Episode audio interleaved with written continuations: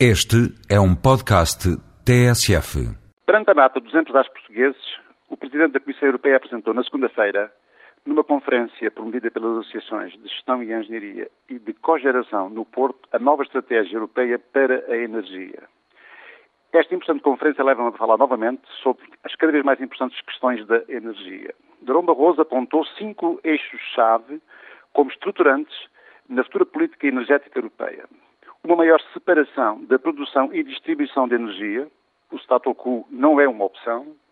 uma maior independência da regulação, com uma clara dimensão europeia,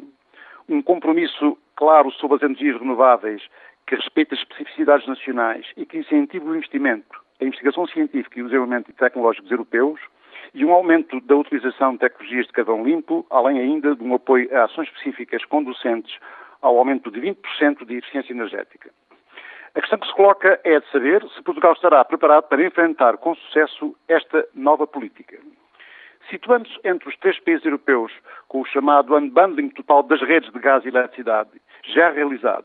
e com os ativos concentrados numa mesma empresa, REN, à semelhança do resto do que se passa no Reino Unido e Dinamarca,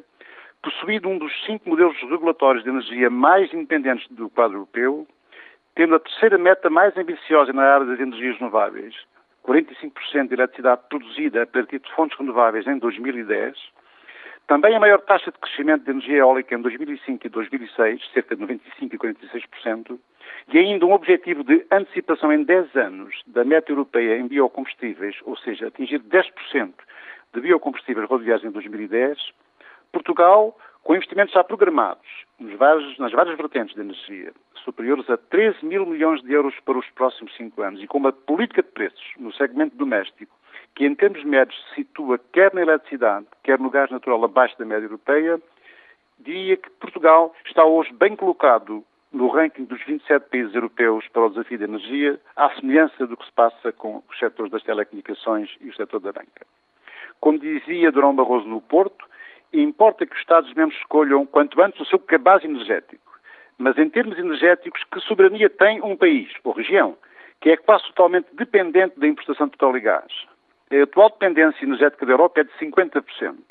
Em 2030, a não ser que tenhamos medidas corretivas agora, será de 65%. Será que a Europa tem alternativa? Penso, tal como Durão Barroso, que quer a Europa, quer Portugal, não só não têm alternativa, como não podem perder esta oportunidade.